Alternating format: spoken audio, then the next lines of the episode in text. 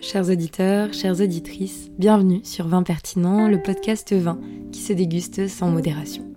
Je suis votre hôte Victoria Landry et aujourd'hui je vous partage l'une des leçons que l'on m'a confiées à ce micro. Quand on goûte un vin que l'on aime, qu'on en tombe amoureux, alors on cherche à le rencontrer une fois de plus. Eh bien il en va de même, je pense, avec les conseils dont mes intervenants nous abreuvent.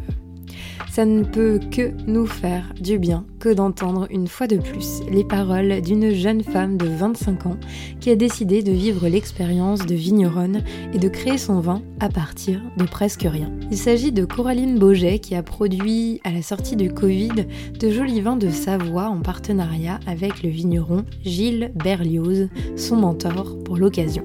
Voilà ce qu'elle me répond lorsque je lui demande de me donner un conseil pour apprendre ou mieux comprendre le vin. C'est hyper vaste le vin et je comprends que ce soit très dur de s'y retrouver mm. au niveau des régions et tout ça. Euh, bah, moi je dirais déjà de pas goûter ce qu'on a l'habitude de goûter. Enfin vraiment, euh, même ce qu'on est un peu réticent, ce qu'on connaît pas, bah faut vraiment y aller parce qu'en fait c'est là qu'on apprend plus de choses. Euh, pas hésiter à faire des dégustations à l'aveugle parce qu'on apprend tellement de choses en dégustant à l'aveugle. Et moi je conseillerais de se tourner quand même vers les vins plutôt nature ou en tout cas qui sont bio et qui sont pourquoi pas les vins sans sulfite ajoutés, ou pas forcément, mais en tout mhm. cas, voilà, les trucs qui sont bien faits.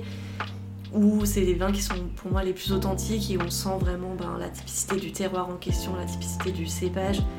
Et à mon avis, c'est comme ça qu'on découvre des super produits et qu'on comprend aussi euh, bah, pourquoi chaque région est. Euh, enfin, qu'on comprend les, caractéristiques de chaque région, de chaque cépage et euh, on le sent le plus à la dégustation. Ne pas acheter forcément des vins HVE en grande surface. Mhm. Pour le coup, c'est un peu dommage de commencer par ça. Et... HVE, encore un label.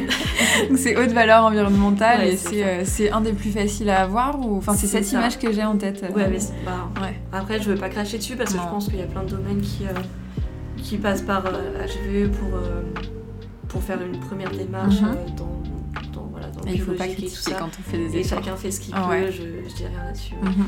En effet, le cahier des charges HVE est très et léger Très souple, ouais, Très léger. Ouais, pour commencer quelque part, pour aller. Euh, ouais, parce que c'est déjà un premier pas et c'est bien. Ok, donc euh, il y a les franco, quoi. Ouais. C'est ça, le... faut, faut pas se poser de questions. Un peu comme toi quand t'as fait ton vin, finalement. Hein, c'est, euh, faut pas hésiter. Si tu, te fais vanner une fois par quelqu'un, tu réfléchis et tu vas, quoi. Il faut y aller. Rien de plus, rien de moins. Coraline nous invite à sortir de notre zone de confort et à déguster ce goût de l'inconnu.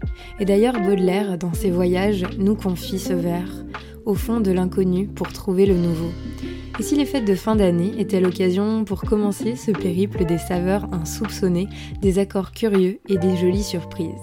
Et si chacun de nous laissait carte blanche à son caviste pour apporter sur les tables de fête une petite pépite qui saura faire son effet? À vous de me le dire.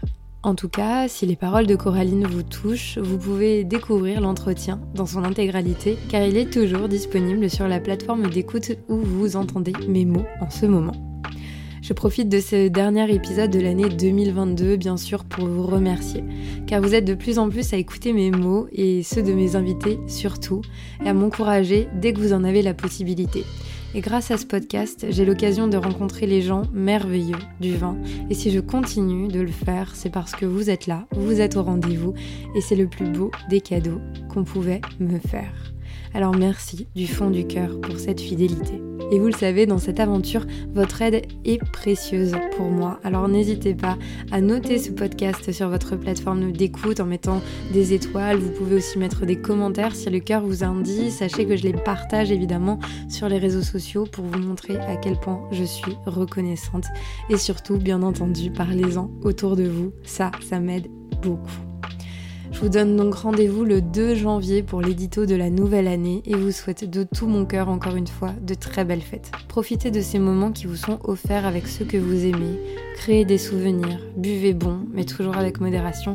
Et puis on se retrouve nous ensemble en 2023 pour une année de folie. Encore une fois, je vous remercie infiniment pour votre écoute. Santé à vous